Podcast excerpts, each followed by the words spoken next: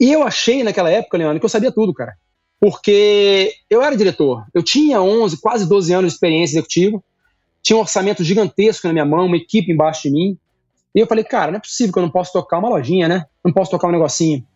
E esse foi, acho que, meu primeiro grande erro como empreendedor novato, como iniciante, né? Essa vaidade. Você vai ouvir agora Café com ADM, o podcast do administradores.com. Apresentando Leandro Vieira. Leandro Vieira.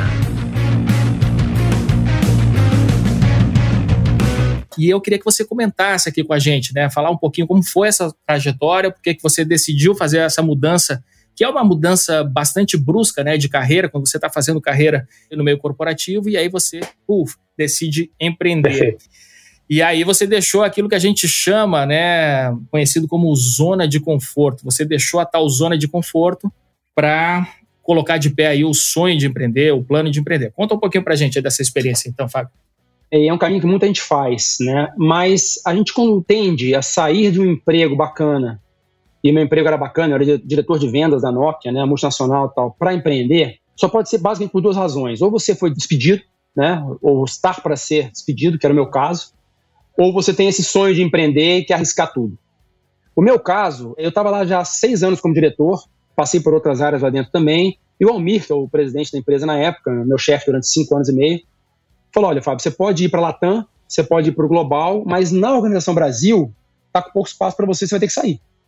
Ele me deu quatro meses para decidir o que eu queria fazer. Quatro meses com salário, numa condição maravilhosa, me colocou lá na empresa de recolocação, escolheu nesse período um substituto que é maravilhoso, que me acompanhou nesses três meses depois que ele foi escolhido. E eu pensei em fazer um processo seletivo, até fiz um processo no Google naquele momento, mas o meu caminho estava trilhado que era para empreender. E eu achei naquela época, Leandro, que eu sabia tudo, cara. Porque eu era diretor, eu tinha 11, quase 12 anos de experiência executiva, tinha um orçamento gigantesco na minha mão, uma equipe embaixo de mim. E eu falei, cara, não é possível que eu não possa tocar uma lojinha, né? Não posso tocar um negocinho. E esse foi, acho que, meu primeiro grande erro como empreendedor novato, como iniciante, né? Essa vaidade de achar, poxa, eu tô pronto, eu tenho MBA, eu falo inglês, né? Eu, eu lido com muita gente. Mas o engraçado é que o executivo, ele toca muito fortemente uma área. Mas ele não vê aquilo lá que ele traz virar RH, virar cursos, virar contratação, virar compra de cadeira, virar comprar cafezinho, fazer apresentação, marcar reunião. Então, quando cai aquele mundo inteiro do empreendedorismo na cabeça dele, dá uma chacoalhada. E isso passou comigo muito forte e passa com todo mundo, não tem como fugir. Só que eu virei referência. Os meus amigos achavam que eu estava muito bem financeiramente porque eu saí para empreender e minha empresa faturou 6 milhões.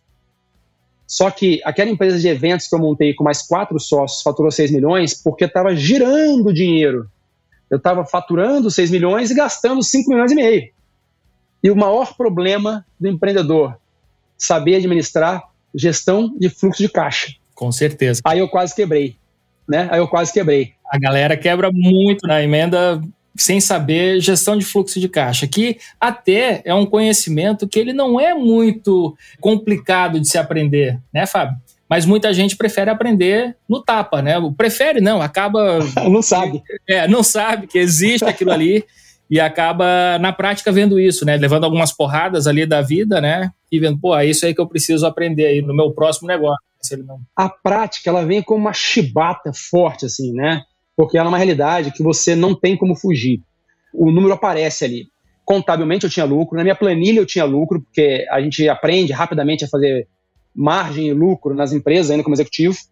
Mas a gestão de fluxo de caixa é o controle religioso que você tem que ter de todo o dinheiro que entra na sua empresa e a data que ele vai entrar, e todo o dinheiro que sai da sua empresa e a data que ele vai sair. Daqui para os próximos 12 meses, Leandro. Não é hoje, nem esse mês. Por quê? Se eu tenho que fazer um investimento daqui a seis meses, eu tenho que olhar no meu plano de fluxo de caixa e saber se eu vou ter dinheiro. Se um cliente vai atrasar o pagamento, eu tenho que olhar no fluxo de caixa e falar, poxa, tudo bem, ele vai atrasar, eu consigo também deslocar esse pagamento. É a ferramenta mais importante de qualquer empreendedor. Pequeno, médio ou grande.